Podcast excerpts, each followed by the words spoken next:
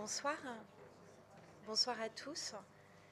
Merci d'être venus euh, pour cette dernière conférence de ce cycle que nous vous avons proposé dans le cadre de l'exposition Cézanne et Paris. Ce soir, euh, nous vous proposons d'aborder Cézanne du point de vue de la philosophie. Nous avons le plaisir d'accueillir Moreau Carbone, qui est professeur d'esthétique contemporaine à l'Université de Lyon 3. Moreau Carbone nous propose une conférence sur le thème Le Cézanne des philosophes français, Merleau-Ponty, Lyotard, Deleuze et Maldinet. Moreau Carbone est spécialiste de Merleau-Ponty. Je vous signale sa thèse qui a été publiée en 2001 et qui est en lien avec un des sujets qui nous intéresse ce soir, pardon, la visibilité de l'invisible, Merleau-Ponty entre Cézanne et Proust. Et je vous signale une publication plus récente, La chair des images, Merleau-Ponty entre peinture et cinéma, publiée chez Vrin en août dernier, un très bel ouvrage qui nous permet de revenir sur l'apport essentiel de Merleau-Ponty sur euh, quelques-uns des phénomènes culturels les plus prégnants euh, d'aujourd'hui. Je tiens à remercier tout particulièrement les questeurs du Palais du Luxembourg qui ont accepté de soutenir et de parrainer ce cycle de conférences. Et je vous remercie tout particulièrement, Mauro Carbone, euh, d'être venu jusqu'à nous depuis Lyon et de clôturer ce cycle avec une conférence d'ailleurs qui a un grand succès puisque nous n'avions jamais eu autant d'inscrits que ce soir. Il faut le mentionner. Je vous laisse la parole sans plus attendre. Merci à vous. Merci. Bonsoir à tous. Moi aussi, je voudrais euh, remercier l'organisation de l'exposition Cézanne et Paris, et tout particulièrement euh, Madame Marguerite Moquet pour euh, cette invitation. La euh, peinture de euh, Paul Cézanne a constitué un véritable cas d'école euh, pour la philosophie du XXe siècle. En effet, beaucoup de philosophes ont concentré leur réflexion sur la peinture sur l'œuvre de, Paul Cézanne. Pas seulement en France, bien entendu, il y a le cas de Martin euh, Heidegger euh, en Allemagne, qui a même écrit des poèmes dédiés à Cézanne, mais évidemment en France d'une manière particulière. Et je peux dire que la peinture de Cézanne a été pour la euh, philosophie euh, française euh, du XXe siècle un point de référence incontournable. Tout cela a une date de naissance. C'est la date de publication de l'essai de Maurice Merleau-Ponty, Le doute de 16 ans, en 1945. Et c'est donc à partir du 1945 que la philosophie française ne cesse de revenir sur la euh, peinture euh, césanienne. Il faudrait se demander peut-être, mais on n'a pas le temps de le faire maintenant, on pourra euh, le faire après si ça vous intéresse, euh, pourquoi la philosophie française euh, attend jusqu'en 1945 pour euh, découvrir l'importance que pour elle-même philosophie la peinture césanienne peut revêtir? Cézanne était déjà mort depuis presque 40 ans, au moment où la philosophie commence à se consacrer à la réflexion sur son œuvre. En tout cas, je vous disais, c'est la euh, réflexion de euh, Maurice Merleau-Ponty qui ouvre cette euh, tradition de la réflexion philosophique française consacrée à l'œuvre de Cézanne. Et donc, on peut dire que la réflexion merleau-pontienne lit de manière très intime euh, la peinture de euh, Cézanne a euh, l'attitude phénoménologique que Merleau-Ponty, à son tour, avait, avait choisi au moment où il écrit son essai sur Cézanne. Qu'est-ce que je veux dire? Je veux dire que la réflexion philosophique sur Cézanne naît en tant que réflexion liée à la phénoménologie. Et, c'est là parce que non seulement parce que Merleau-Ponty est euh, euh, un philosophe euh, auquel on donne l'habitude l'étiquette de philosophe phénoménologue. Hein.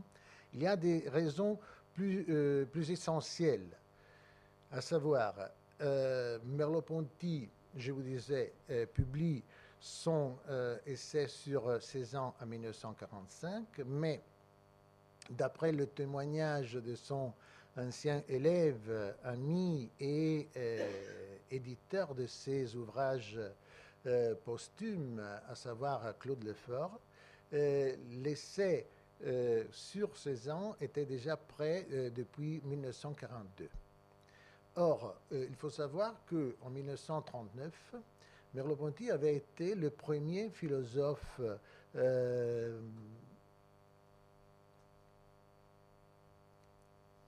qui venait euh, euh, du dehors de la cercle des derniers assistants de Husserl, le premier à avoir le droit de lire certains manuscrits de Husserl qui, entre-temps, euh, après la, mort du, euh, du, philosophe, avait été euh, déménagé, avait été déplacé de l'Allemagne à Leuven, à Louvain, en Belgique, pour les soustraire à des possibles destructions de la part des nazis, étant Husserl juif de la part de la famille de sa mère.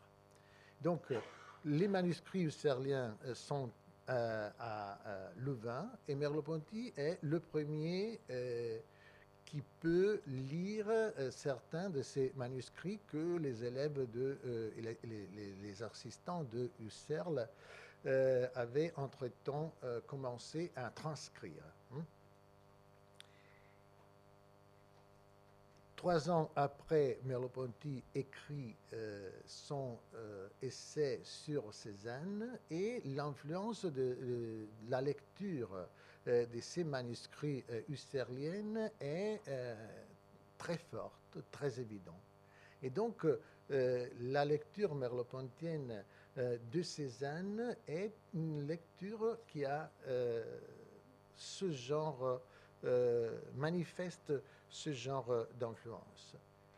Ce fait que euh, la tradition euh, des différentes euh, interprétations que la philosophie française a données de l'œuvre de Cézanne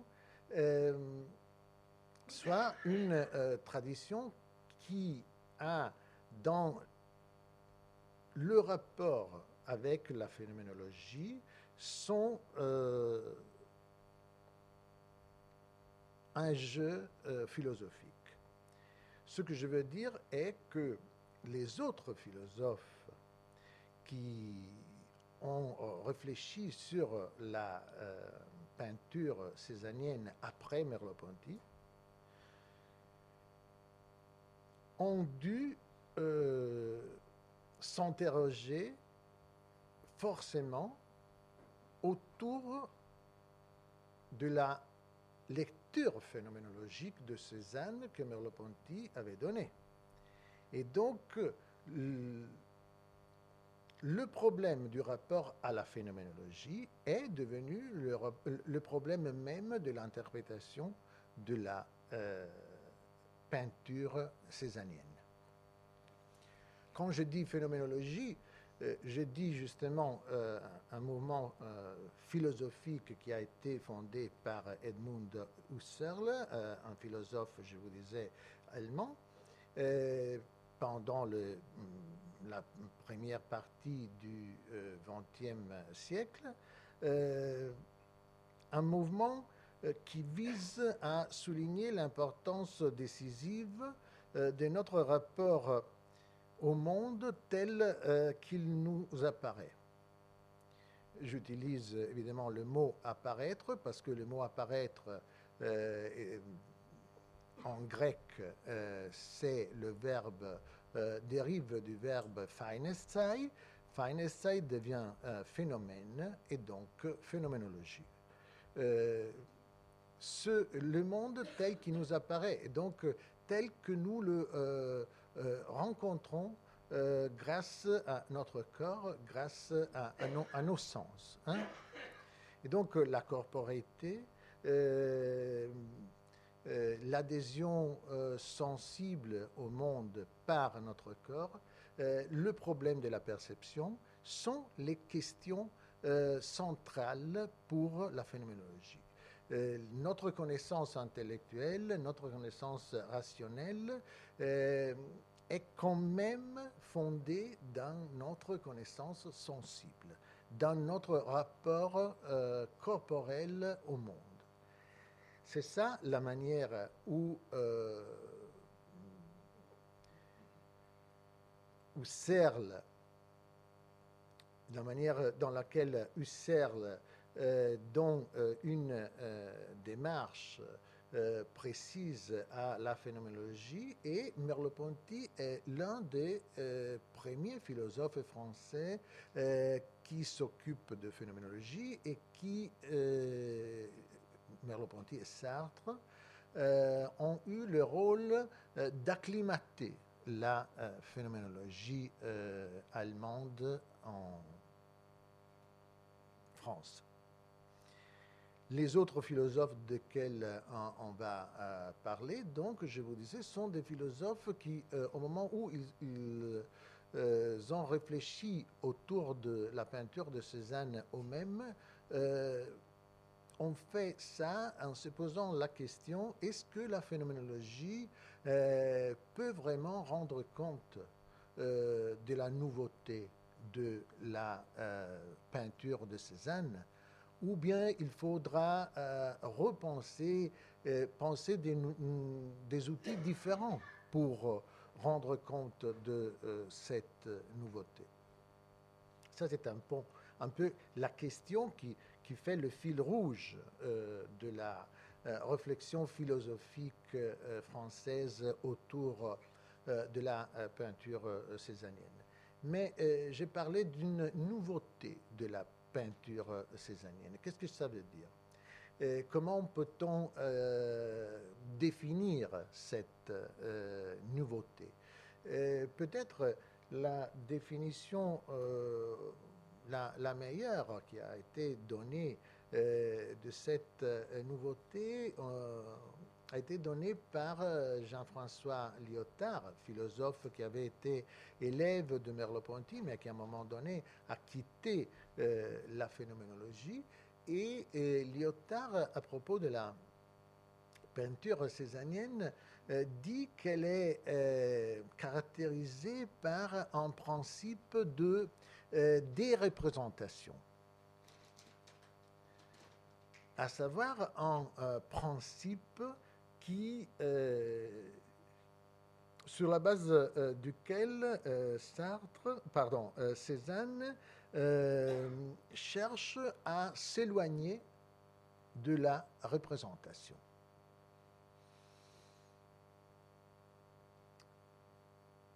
Je dirais que cette euh, euh, caractérisation de euh, Lyotard est une caractérisation bien, bien riche de la nouveauté de la peinture de Cézanne, parce qu'il s'agit d'une caractérisation qui souligne le fait que au même temps euh, souligne euh, l'intérêt, la nouveauté euh, de la peinture de Cézanne par rapport à l'histoire de la peinture, et en même temps la raison principale de l'intérêt des philosophes pour la peinture cézannienne. Qu'est-ce que je veux dire? Je veux dire que du point de vue de l'histoire de la peinture, l'histoire de la peinture occidentale à partir de la fin du Quattrocento jusqu'à Cézanne lui-même a été une peinture représentative. Hmm? Et donc voilà, du point de vue euh, de l'histoire de la peinture, la grande nouveauté de la peinture euh, césanienne. La tentative de euh, s'éloigner de ce paradigme représentatif qui avait été le paradigme dominant dans l'histoire de la peinture à partir de la fin du Quattrocento. Quand je parle du Quattrocento, je, parle, je veux euh, me référer aux, théoriciens italiens de la perspective planimétrique, euh, Léon Battista Alberti et, Piero della Francesca, à savoir euh, des théoriciens de ce qu'on appelle la perspective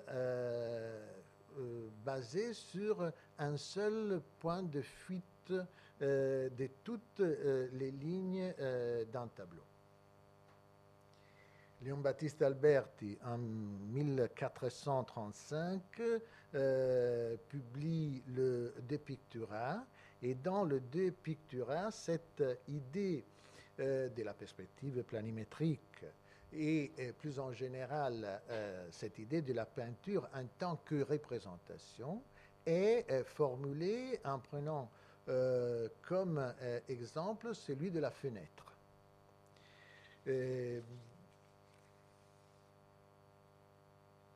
je vous lis euh, deux lignes de Léon Baptiste Alberti à ce propos-là. je trace d'abord sur la surface à peindre un quadrilatère de la grandeur que je veux, fait d'angle droit et qui est pour moi une fenêtre ouverte par laquelle on puisse regarder l'histoire.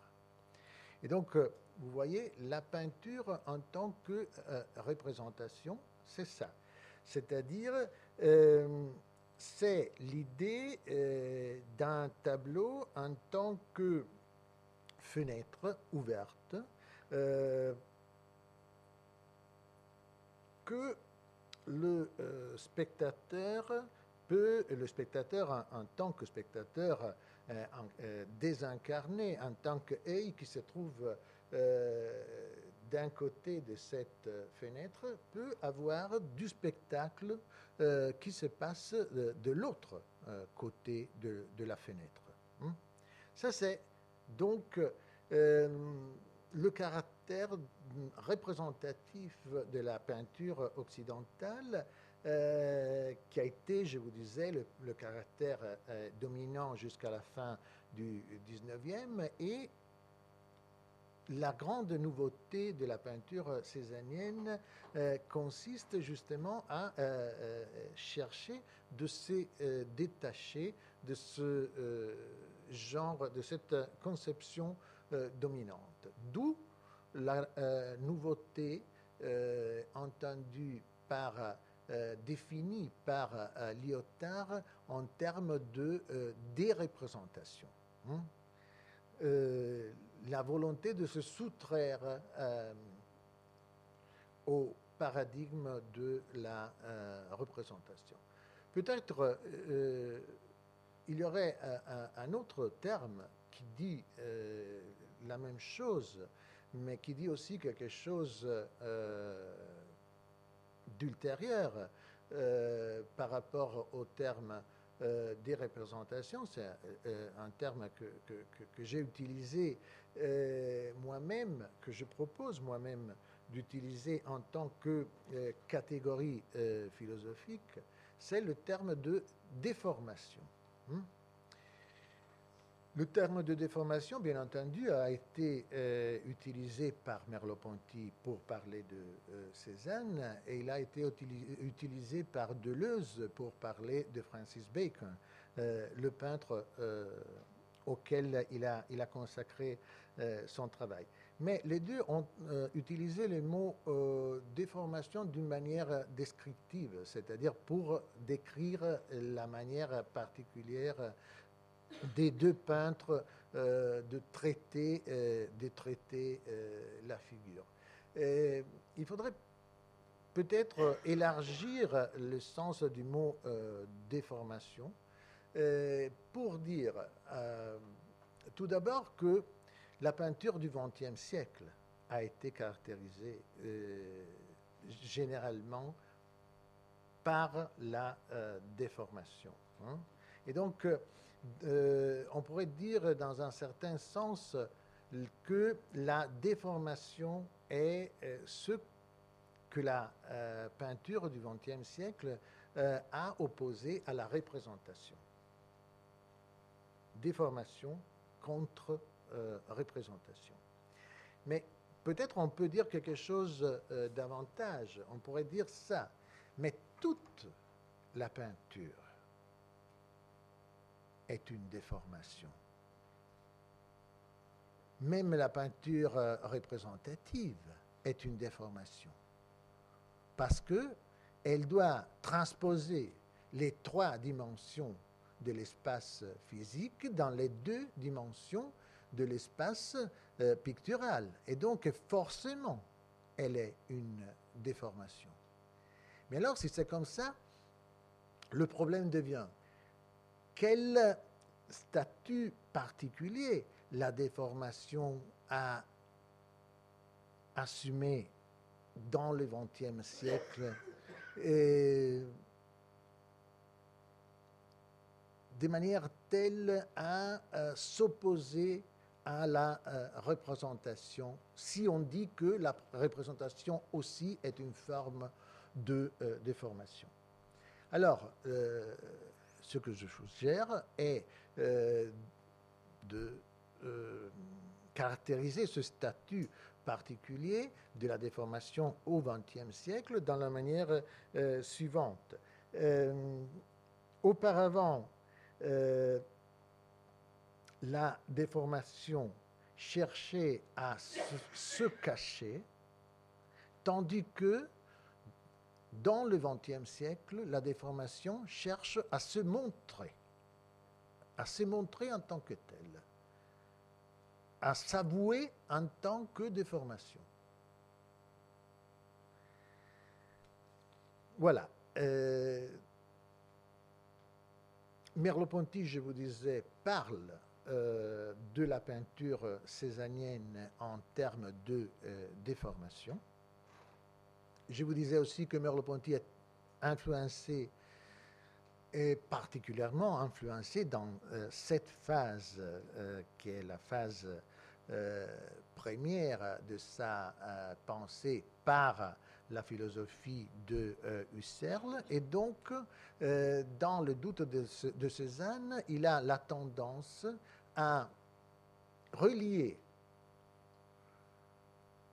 les déformations euh, picturales euh, césaniennes à euh, l'attention particulière pour notre rapport corporel au monde, dont il a lu les implications philosophiques dans les manuscrits husserliens qu'il a qu'il a pu consulter à Louvain.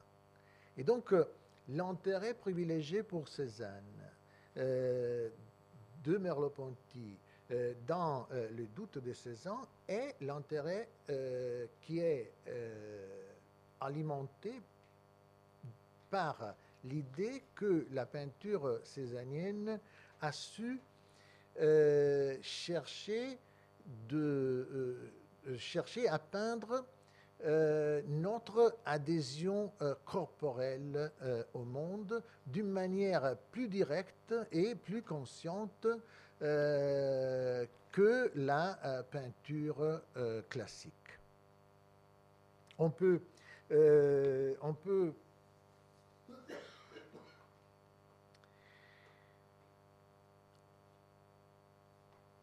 dire que cette, euh, euh, cette attitude euh, au cours de l'essai de Merleau-Ponty est influencée par la réflexion d'un important historien de l'art allemand ou américain né en Allemagne, si vous voulez, parce que les, Américains ont cette tendance à, tout englober. En tout cas, euh, euh, Erwin Panofsky est né euh, en Allemagne, mais il est émigré aux États-Unis. Et pendant les années allemandes de sa, de sa réflexion, il a écrit un, article qui est très important, qui a influencé la réflexion de Merleau-Ponty euh, aussi, euh, intitulé La perspective comme forme symbolique. Euh, dans cet article, Panofsky souligne justement que la perspective de la Renaissance, à savoir la perspective représentative, la, perspective basée sur un seul point de fuite, euh, trahit notre manière euh, perceptive, notre mm, perception euh, corporelle du monde. La perspective planimétrique n'est qu'une mathématisation de notre manière de voir. Hein. Mais notre manière de voir, notre expérience de la vision euh, n'a pas le caractère de la perspective planimétrique. On peut dire parce que c'est une déformation de notre manière euh, effective euh, de, voir. Hein. Eh bien, l'écho de cette évaluation euh, de Panofsky revient, à mon avis, euh, dans l'essai de Merleau-Ponty, qui ailleurs euh, cite explicitement mais dans, ce, dans l'essai sur Cézanne, il ne cite pas Panofsky de manière explicite, mais il y a un passage en particulier, j'ai cherché, j'ai trouvé qu'il y a des, correspondances littérales euh, assez, euh, assez euh, importante.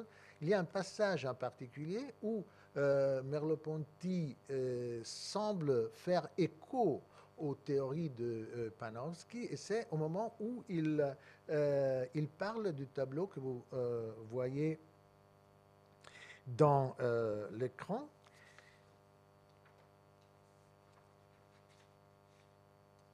Il s'agit d'un euh, tableau qui est intitulé, euh, qui est un portrait de euh, Gustave Geoffroy, peint par Cézanne en 1900, pardon, 1895. Eh bien, à propos de ce tableau, Merleau-Ponty, dans son essai, écrit que la table de travail dans les portraits de Gustave Geoffroy, s'étale dans euh, le bas du tableau contre les lois de la perspective. Et il en déduit, je le cite encore, que les recherches de Cézanne dans la perspective découvrent par leur fidélité au phénomène, à savoir leur fidélité à notre rapport corporel au monde, ce que la psychologie récente devait formuler.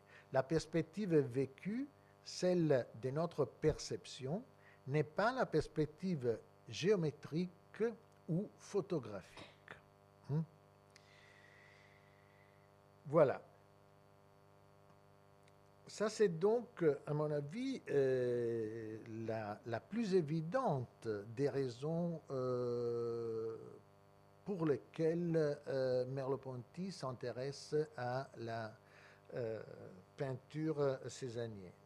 Euh, l'idée selon laquelle euh, Cézanne, euh, par sa peinture, puise à notre expérience primordiale, comme les phénoménologues aimaient le dire, à notre expérience originaire, à notre expérience pré-scientifique du monde. Hein, euh, en deçà des constructions euh, euh, culturelles que nous allons apprendre au cours, au cours de notre existence. Et là,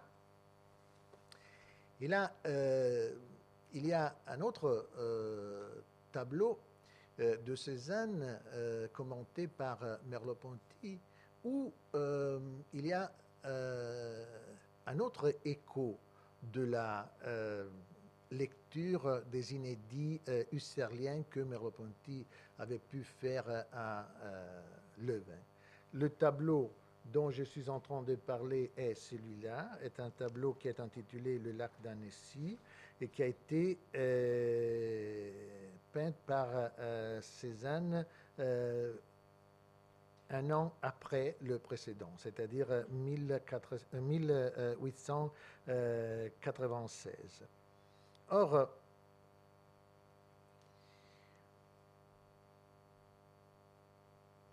parmi les inédits de euh, Husserl que euh, Merleau-Ponty avait lu, il y avait un, petit euh, manuscrit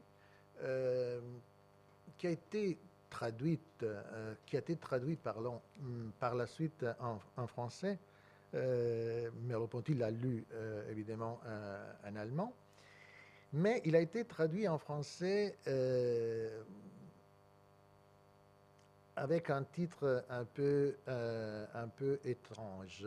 Euh, l'arche originaire Terre ne se meut pas.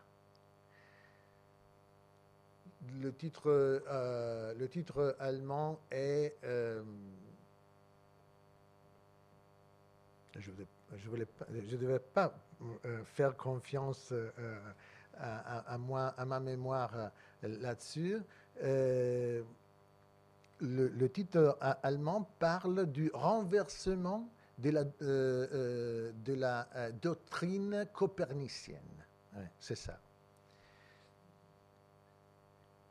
Renversement de la doctrine copernicienne et donc la terre originaire ne se meut pas. Qu'est-ce que ça veut dire ça?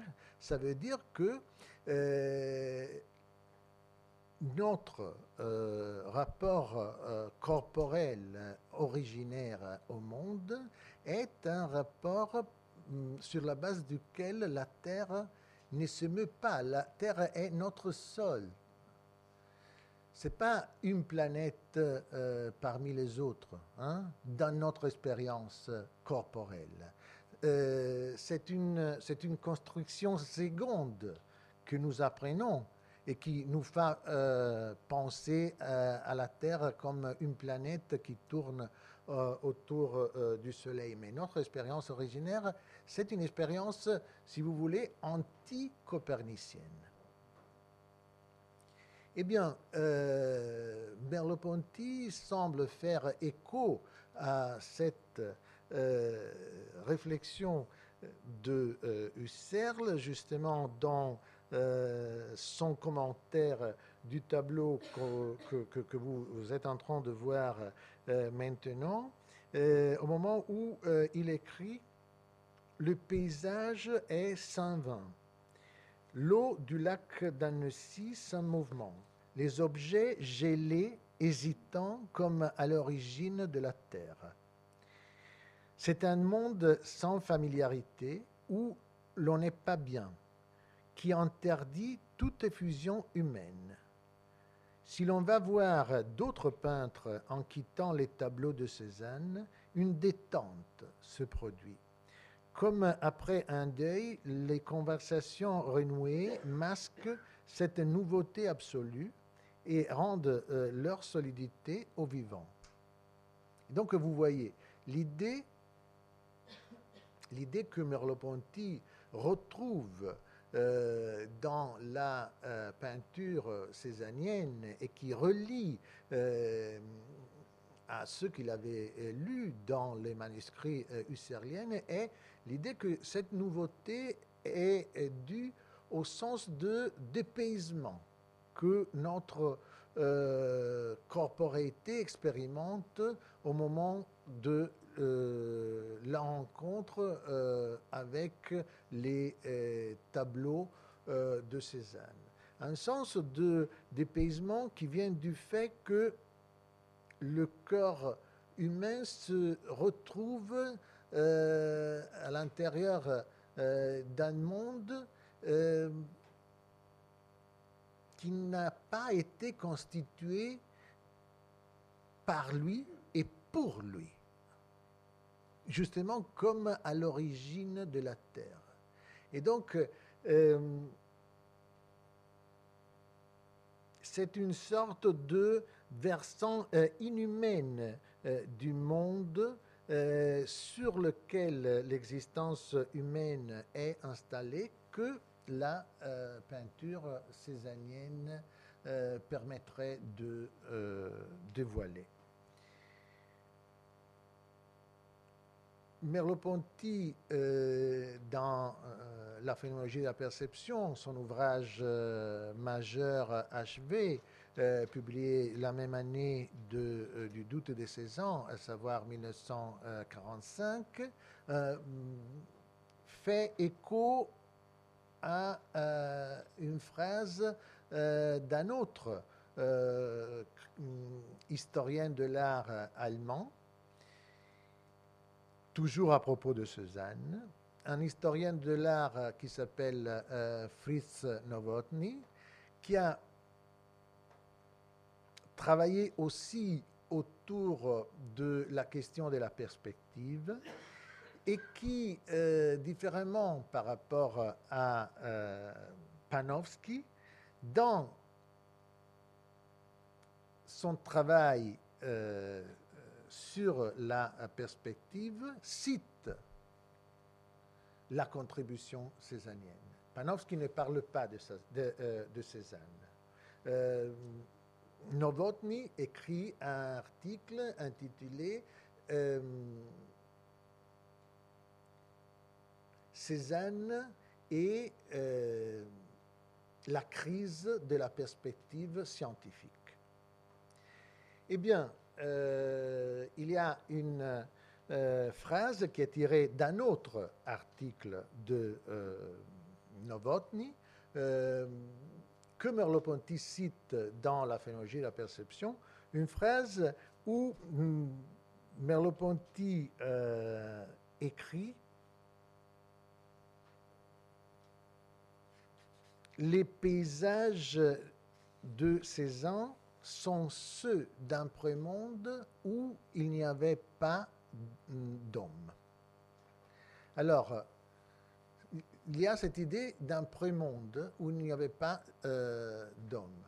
Évidemment, ça ne veut dire pas qu'il s'agit euh, que, les paysages césaniens euh, font référence à une nature avant, avant de l'humanité. Hein. Mais euh, ce que euh, veut suggérer et que Merleau-Ponty reprend est cette idée euh, d'une euh, nature où la rencontre avec l'homme est, comme Merleau-Ponty l'aimait dire, à l'état naissant. Et donc, où l'homme n'est pas bien parce qu'il n'a pas encore pu établir sa domination, sa domination scientifique sur la nature. Hein. Merleau-Ponty euh, reviendra, mais d'une autre manière, euh, sur la peinture euh, césanienne dans le dernier article qu'il a publié avant de mourir euh, soudainement euh, à 53 ans euh, en 1961. Le dernier article qu'il a publié avant de mourir est un article sur la philosophie de la peinture et dont le titre est L'œil et l'esprit. Il s'agit d'un article où Merleau-Ponty évoque de nouveau la euh, peinture césanienne, bien sûr, mais il s'agit aussi d'un article où euh, Cézanne a perdu le, rôle euh, exclusif qu'il avait eu dans l'essai Les doutes de Cézanne en 1945. Le, la question de Merleau-Ponty, le questionnement de Merleau-Ponty concerne maintenant la nouveauté de la philosophie, pardon, de la peinture moderne en tant que telle, dont Cézanne est évidemment l'un des euh, le prophète. Hein. Mais la nouveauté qui intéresse Merleau-Ponty maintenant est la nouveauté de la peinture moderne en tant que telle. Pourquoi? Parce que, à son avis, la peinture moderne est le symptôme d'un changement euh, général et euh, radical de notre rapport avec nous-mêmes, euh, les autres, les choses, le monde. Les philosophes ont un mot pour dire tout cela euh, à la fois, ils disent l'être. Hmm? Et voilà donc que Merleau-Ponty voit dans la peinture euh, moderne, il écrit ça dans euh, Le et l'esprit, voit dans la peinture moderne le symptôme d'une mutation des rapports de l'on et de l'être. Et donc c'est pour cette raison que la euh, peinture euh, moderne est, tellement importante euh, pour lui. Tellement importante que dans cet essai dont je suis en train de parler, Le l'esprit, Merleau-Ponty quitte définitivement et explicitement la notion de représentation et, euh, il euh, utilise plutôt euh, la notion de vision hein, en cherchant à en explorer toutes les implications. Et il y a un passage où cela est, explicite, c'est le passage où Merleau-Ponty écrit que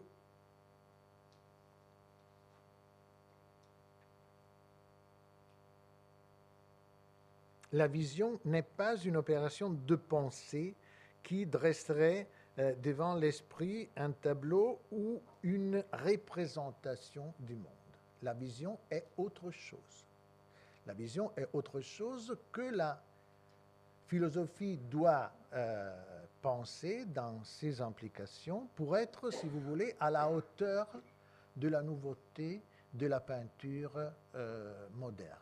Et donc pour être à la hauteur de euh, la mutation des rapports euh, de l'on et euh, de l'être. Vous voyez que là, on est en train de parler d'une philosophie qui a perdu ses sûretés. Hein. une philosophie qui se sent en retard par rapport à d'autres manifestations de la culture du XXe siècle qui voit des nouveautés qu'elle n'a pas encore euh, su euh, penser.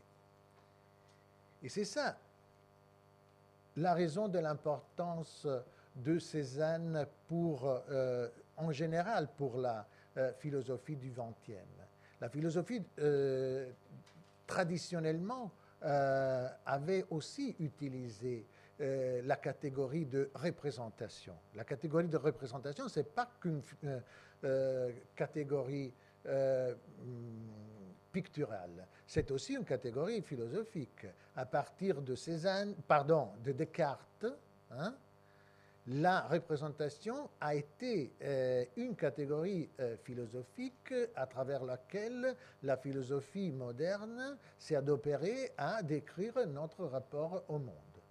Dans une manière parallèle à ce que la peinture euh, faisait euh, à travers euh, le modèle de la fenêtre et à travers la technique de la perspective planimétrique. Tout comme la perspective planimétrique supposait un, spectateur qui était au dehors du spectacle qui pouvait dominer le spectacle du monde comme par une fenêtre, la philosophie a bien pensé euh, euh, à la même manière au rôle de ce qu'a nommé un sujet. Le sujet est bien quelque, chose qui est censé être opposé euh, par rapport au monde et donc détaché par rapport au monde. Je vous rappelle que euh, euh, objet signifie objectum, à savoir posé en face. Hein.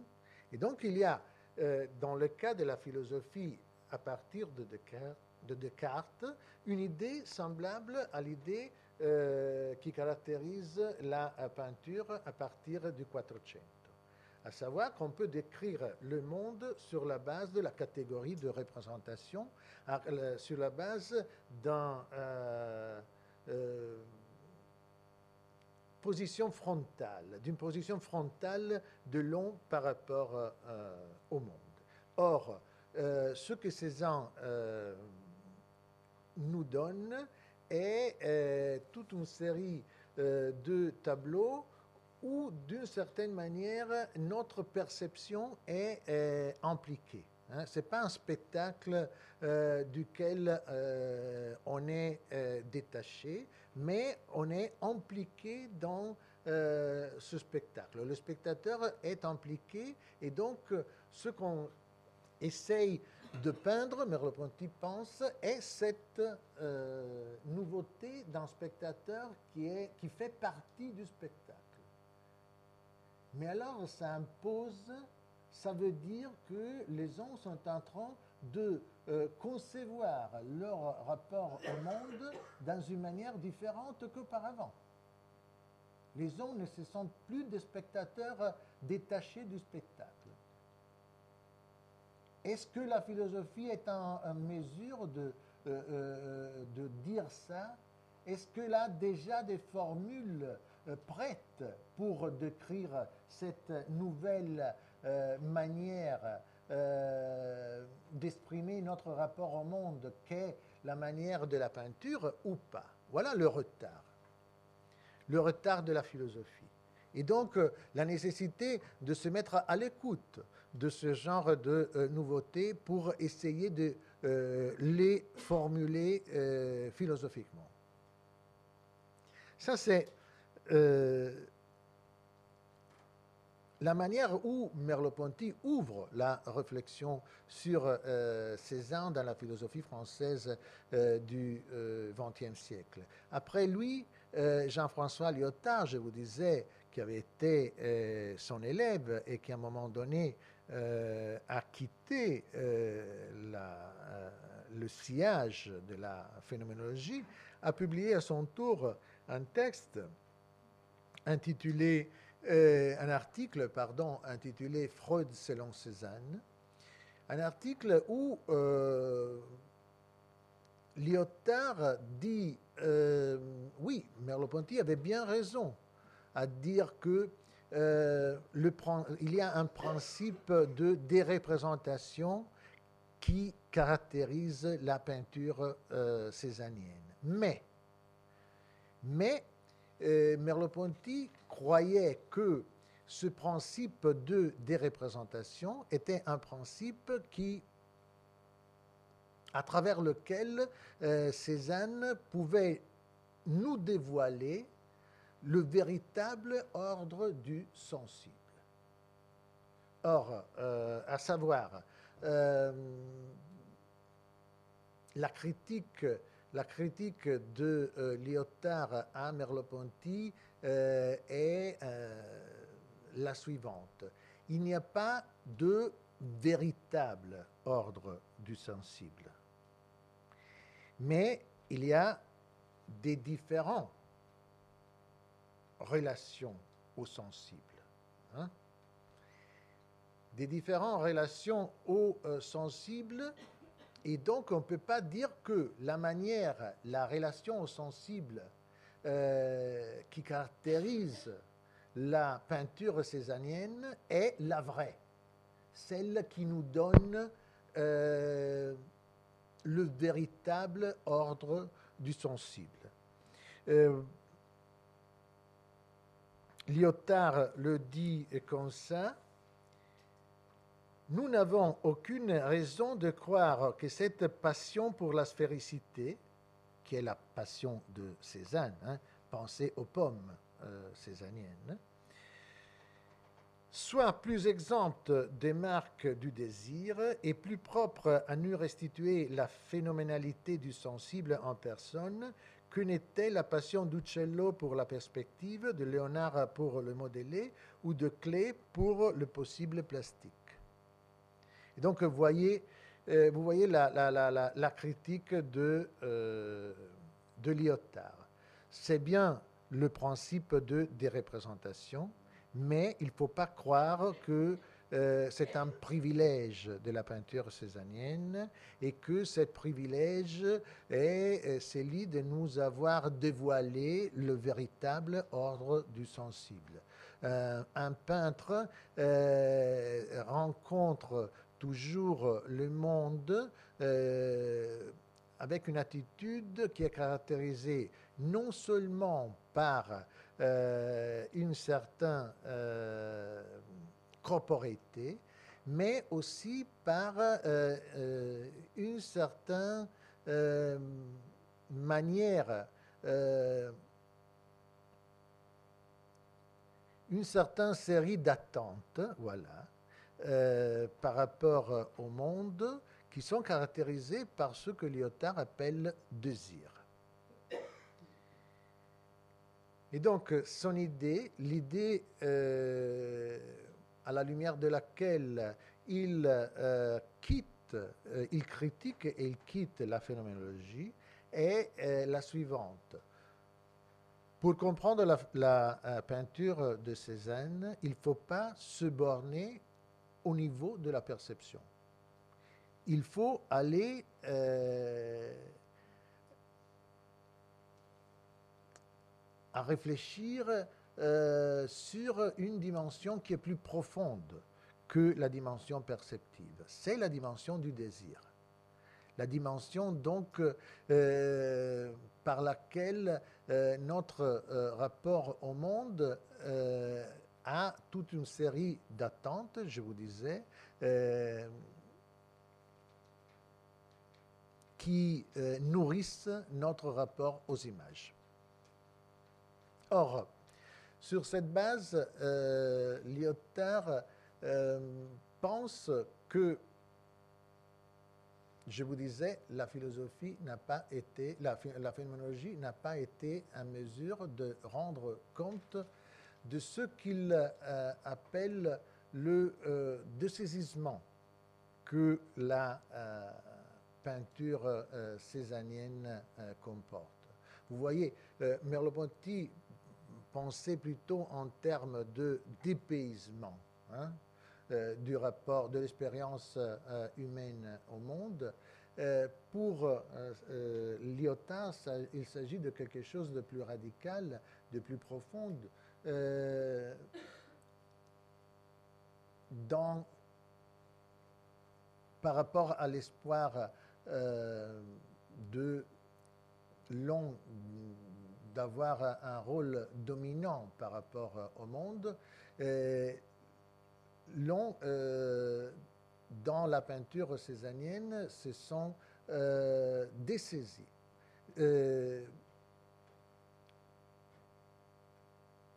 Et cette radicalité est une radicalité qu'à son avis, la euh, phénoménologie n'a pas su euh, comprendre et euh, penser.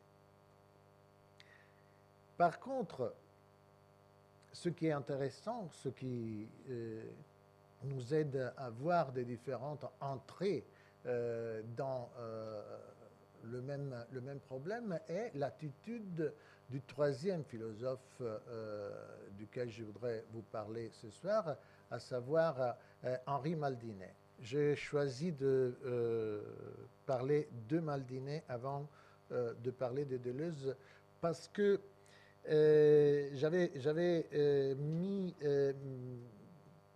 Maldinet à la fin parce que l'article auquel je vais faire référence est un article qui a été publié après l'ouvrage de Deleuze de laquelle je veux vous parler. Mais j'ai pensé qu'il vaut mieux parler de Henri Maldinet avant de vous parler de Deleuze, parce que, parce que même si l'article de euh, Henri Maldinet est un article euh, publié en 1990, euh, c'est un article qui le résume de manière particulièrement, particulièrement efficace toute une réflexion sur Cézanne que Henri Maldinet avait déjà commencé auparavant.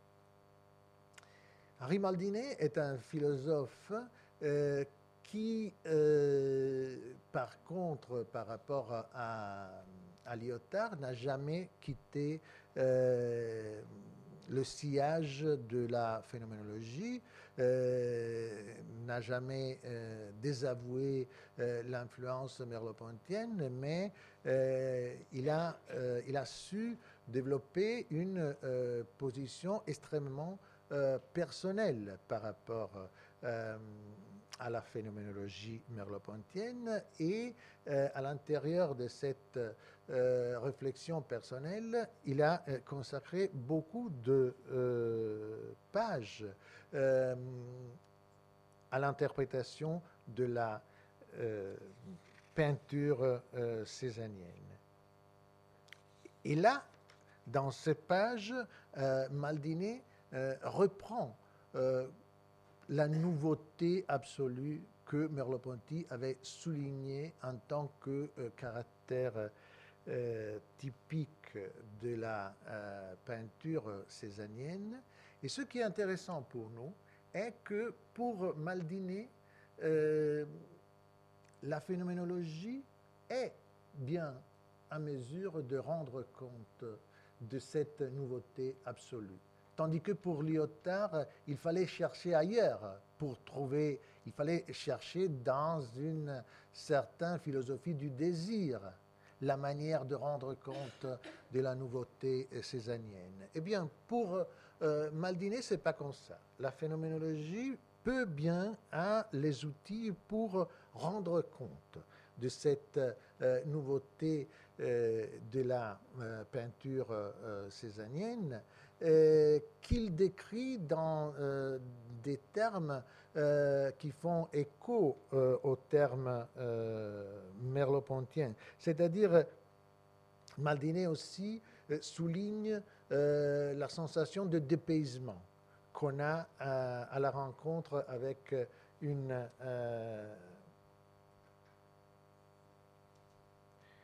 un tableau césanien. Il cite euh, au début de son euh, article cette euh, Sainte Victoire, la Sainte Victoire de Saint-Pétersbourg, et il écrit qu'elle nous désétablit de nous-mêmes. Elle nous fait perdre pied dans le monde des objets, dans le monde des tableaux.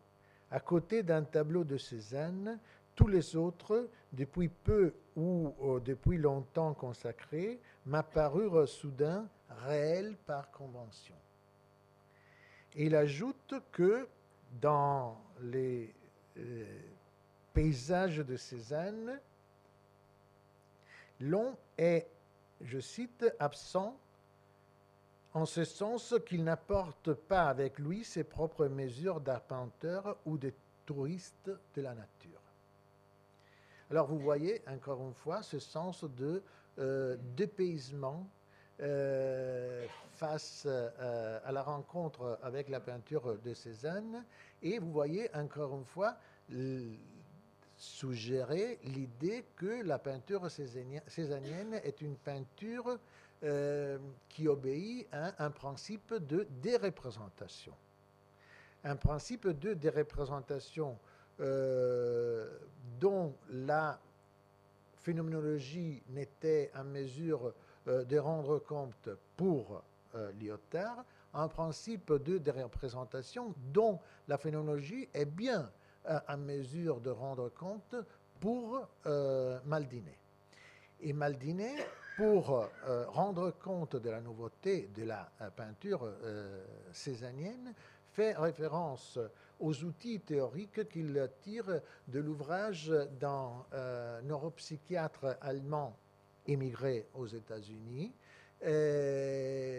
fort intéressé euh, à la réflexion euh, phénoménologique qui s'appelle Erwin Strauss, dont euh, l'ouvrage majeur est intitulé Von der Sinn, à savoir du sens des sens. Il est publié en français. Il est publié en français aussi. Et Erwin Strauss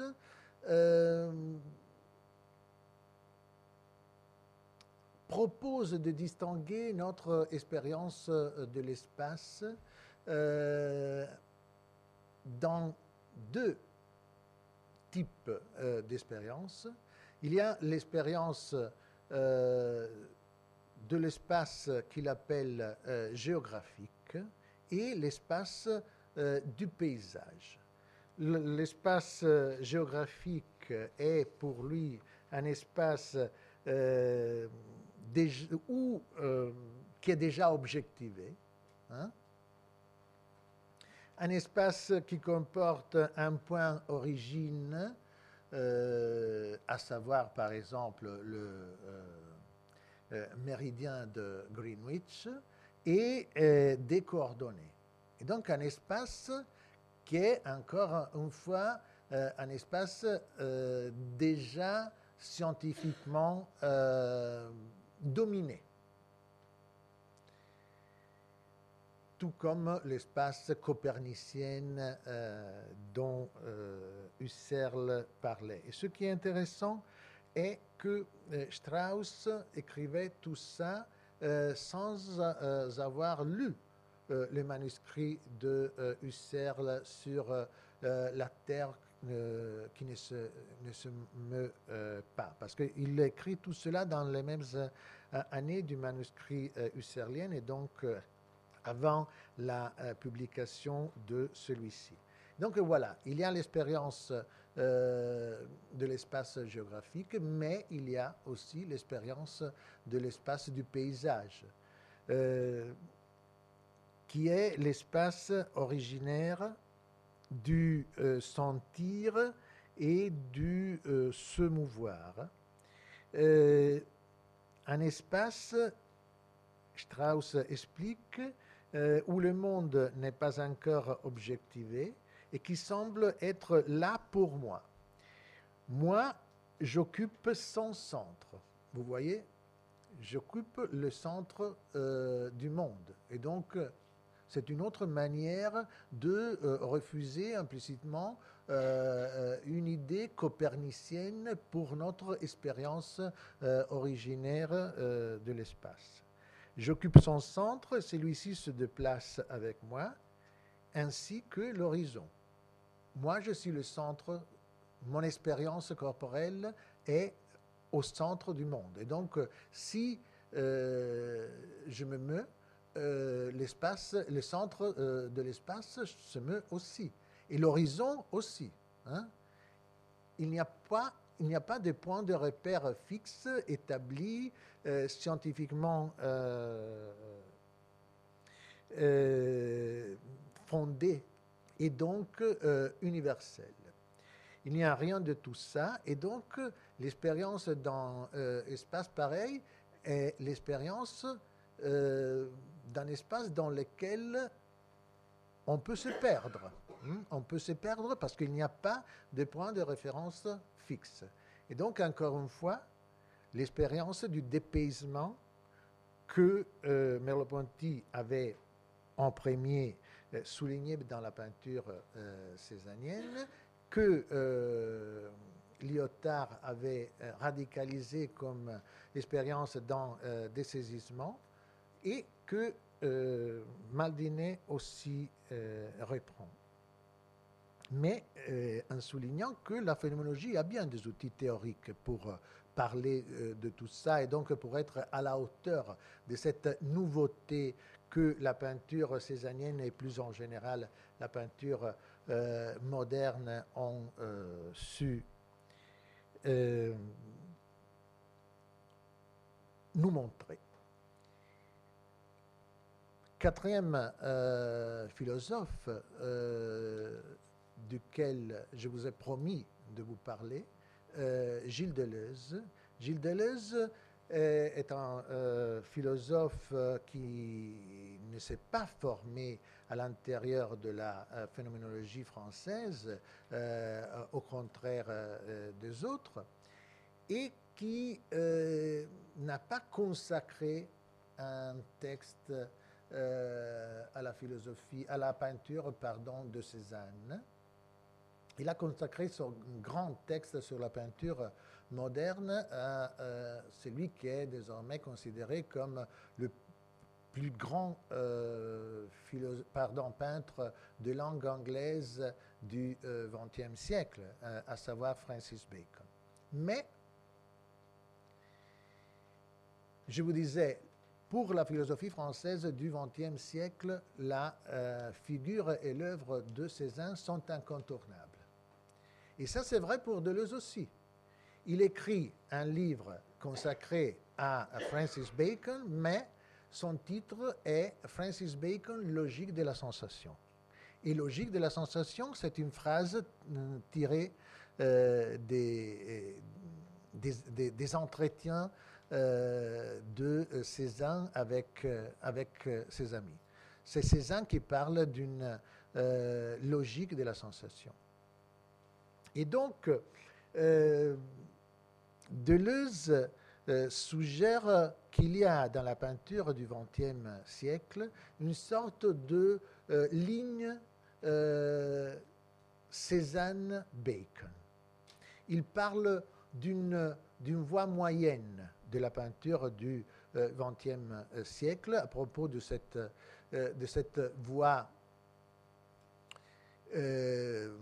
Cézanne-Bacon, mais une voie moyenne ça veut dire pour lui une voix qui euh, n'accepte pas des compromis, bien entendu, mais il s'agit d'une voix que, d'un côté, refuse la tradition euh, représentative de la peinture occidentale à partir du Quattrocento, avec ses caractères figuratifs, narratifs et euh, illustratif.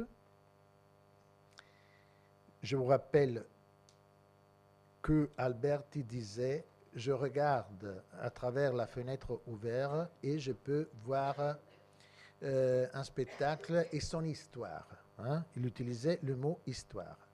Et donc voilà que Deleuze a bien raison à souligner le fait que la peinture euh, figurative a été euh, en même temps une peinture narrative, à savoir une peinture qui choisissait euh, un objet à peindre en tant que modèle et en tant que modèle dont euh, elle racontait euh, une histoire. Or, la euh, voie moyenne que Deleuze dépiste dans la ligne Cézanne-Bacon a voulu se détacher de la figuration, de la figuration traditionnelle sans quitter la figure. Et donc, elle est moyenne entre la figuration euh, traditionnelle et l'abstraction. Son enjeu est, a été celui de, euh, d'inventer une euh, manière de peindre la figure sans la figuration sans les aspects représentatifs, illustratifs et, narratifs de la euh, figuration. Et donc, encore une fois, vous voyez, euh, Deleuze euh, retrouve dans cette ligne Cézanne-Bacon une critique de la représentation. Une critique de la représentation qui est pour lui aussi une critique à l'idée même d'un modèle. Hein. Cette critique de l'idée du modèle est une critique qu'il y a de manière implicite aussi dans les autres philosophes dont on a parlé mais chez Deleuze est particulièrement euh, devient explicite. C'est l'idée que, euh, avant que le peintre commence à peindre, la surface de la toile n'est pas euh, une surface blanche. Et donc, Deleuze critique l'idée selon laquelle la peinture serait le fait de transposer un modèle qui est à l'extérieur de la surface blanche euh, dans cette surface euh, euh, blanche. C'est pas ça. À son avis, la surface d'un tableau avant que le peintre commence à peindre est peuplée de toute une série de clichés. C'est ça le mot que Deleuze utilise à savoir, euh, elle est peuplée de toute une série d'images virtuelles ou bien actuelles qui sont dans l'expérience euh, du peintre, dans son euh, imagination, qui sont autour, autour de lui. Et ce que le peintre doit faire est détruire les clichés pour trouver un fin sa propre euh, image.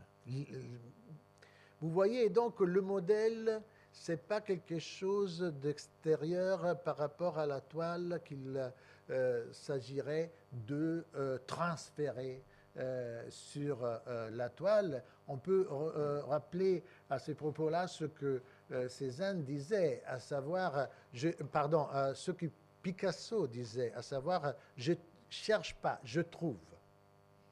Je cherche pas, je trouve, donc je cherche pas euh, euh, la ressemblance euh, de, mon tableau par rapport à quelque chose d'extérieur, mais je trouve l'image dans mon travail pictural. Or, le fait de critiquer cette notion de modèle est quelque chose qui a des implications philosophiques énorme. Parce que euh, à partir de Platon, cette idée du modèle est à la base euh, de la manière occidentale de penser. Euh, en effet, il y a un mot grec, le mot paradigme, le mot paradigme donc, qui signifie à la fois le modèle du sculpteur et du peintre, mais aussi signifie je suis en train de me référer au texte platonicien, euh, l'exemplaire divin des choses terrestres. Dans l'étimée, euh, Platon explique que le démiurge, à savoir celui qui a, euh, qui a produit le monde sensible, est quelqu'un qui a travaillé justement comme un artiste. Il a regardé un modèle, celui des idées euh, entendu comme euh, les invariantes euh, universelles de toutes, de toutes choses. Il a regardé les idées en tant que modèle et a, il a imprimé leur image dans la matière passive et inerte euh, de la Cora. Et donc, vous voyez, le fait de mettre euh, en crise euh, l'idée même de modèle, je vous disais, est quelque chose d'énorme pour la pensée philosophique contemporaine, quelque chose qui nous invite à, encore une fois, à repenser la euh, philosophie et, ses tâches à la lumière des nouveautés que la peinture euh, nous a euh, apportées au cours, du XXe siècle. Selon Deleuze, la lignée Cézanne Bacon est une lignée qui a développé un langage que Deleuze appelle analogique un langage qui donc a refusé la mimésis, a refusé l'imitation d'un modèle préétabli et a expérimenté une, euh, une, nouvelle forme de ressemblance, une ressemblance non imitative, une ressemblance non imitative. La peinture du XXe siècle, à partir de Cézanne, a su expérimenter une ressemblance obtenue par des moyens non ressemblants. C'est ça la formulation euh, que Deleuze euh, nous propose. Hein? Euh, ressemblance par des moyens non ressemblants. Et donc, tel à se détacher de la tradition représentative de la peinture du Quattrocento, mais tel à se détacher encore plus profondément euh, d'une certaine tradition euh, philosophique qui est la nôtre, euh, qui est notre tradition culturelle dominante, à savoir la tradition du platonisme. Et donc, si vous voulez, l'invitation qui nous vient, que, qui vient à la philosophie française euh, de la euh, peinture de Cézanne et de sa nouveauté est l'invitation à penser d'une manière telle à euh, renverser le platonisme. Je vous remercie.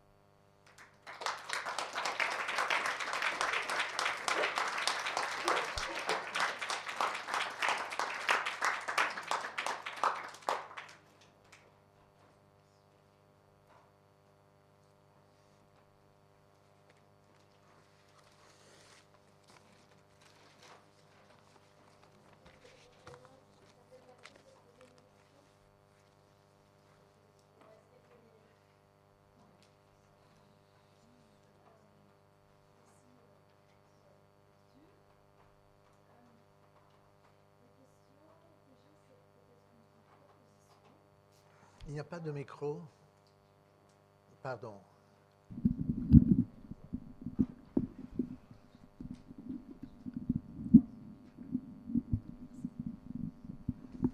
Euh, donc le, le, lien que vous avez fait entre les quatre penseurs, c'était la critique euh, de la représentation. Donc, si vous voulez, c'est quelque chose de, négatif qui, les connecte.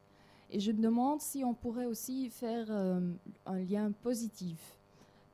Et euh, enfin, peut-être pas entre les quatre, euh, les quatre auteurs, mais je crois certainement entre Merleau-Ponty, Deleuze et Maldinet.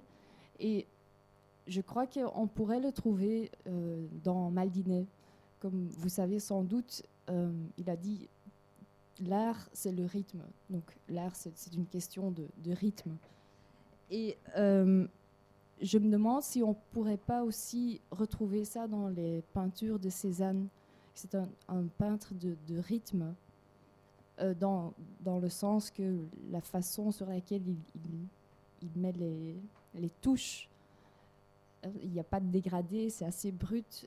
C'est la confrontation des, des, couleurs, des touches, ce qui fait une, une vibration, un rythme et donc, c'est peut-être euh, cette notion-là qui pourrait, euh, expliquer la déformation. Je ne sais pas, qu'est-ce, que vous en pensez? Oui, euh, merci de cette question. vous avez totalement raison, la notion de rythme est une notion que Deleuze explicitement utilise dans son livre sur Bacon et en l'utilisant euh, l'attribut à euh, Maldinet. Et je ne dirais pas que euh, Cézanne est un, peintre, du rythme. Hein. Euh, parce que pour Maldiné, le rythme est la vérité du sensible, comme euh, il écrit. Et donc, euh, c'est dans notre rapport sensible au monde qu'il y a cette, cette dimension rythmique. Et donc, c'est pas, pas Cézanne plutôt que un autre peintre euh, qui montre euh, euh, ce rythme. Hein. en effet, j'avais préparé, mais après la chose a pris une autre direction. J'avais préparé des images pour vous montrer que pour Maldiné, ce qui caractérise la peinture de paysage, hein, à savoir la peinture penser à travers euh, la notion de paysage que euh, Maldiné tire de euh, Erwin Strauss, la peinture de paysage est une peinture où il y a toujours des tensions, des tensions qui donnent la forme du tableau et qui sont des tensions rythmiques. Euh, on voit ça euh, évidemment chez euh, Cézanne. Vous pouvez voir, pas très bien, mais vous pouvez voir, voilà. Et le rythme là est donné par exemple par hum, les petits carrés colorés que Cézanne euh, utilise surtout dans la euh, partie euh, centrale de son tableau. Alors, l'opposition chromatique qu'il y a dans ces petits carrés, tout comme la tension entre le proche et le lointain, sont des éléments qui euh, donnent euh, le, rythme euh, du tableau. Et, donc qui nous font sentir perdus à l'intérieur de l'espace du paysage que cette Sainte-Victoire fait euh, surgir selon euh, Maldiné. Mais euh, Maldiné dit que ça c'est vrai aussi pour toute une tradition de peinture de paysage occidental, où il y a aussi la, tension rythmique du proche et du lointain. Et donc, il cite par exemple les paysages des, Hollandais. Hein, il cite euh, justement euh, les paysages de, de, peintres dont je suis en train de vous montrer euh, des ouvrages. Là aussi, il y a une tension, une tension rythmique, parce que, encore une fois, le rythme, c'est pas quelque chose d'un peintre plutôt que d'un autre, sinon on reviendrait au premier Merleau-Ponty et à la critique de, Lyotard. Hein.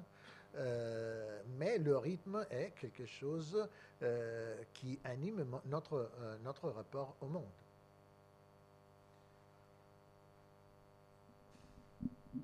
On m'a fait signe. Oui, on se rapproche de 20 heures.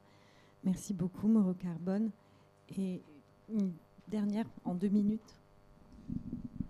Assez rapidement, moi j'ai une question, c'est si on, pourrait revenir sur euh, les deux expressions que chacun des deux premiers philosophes ont, trouvé pour combler le retard et en même temps exprimer euh, euh, la sensation qu'ils ont eue face à Cézanne de dépaysement pour Merleau-Ponty et de dessaisissement chez Lyotard.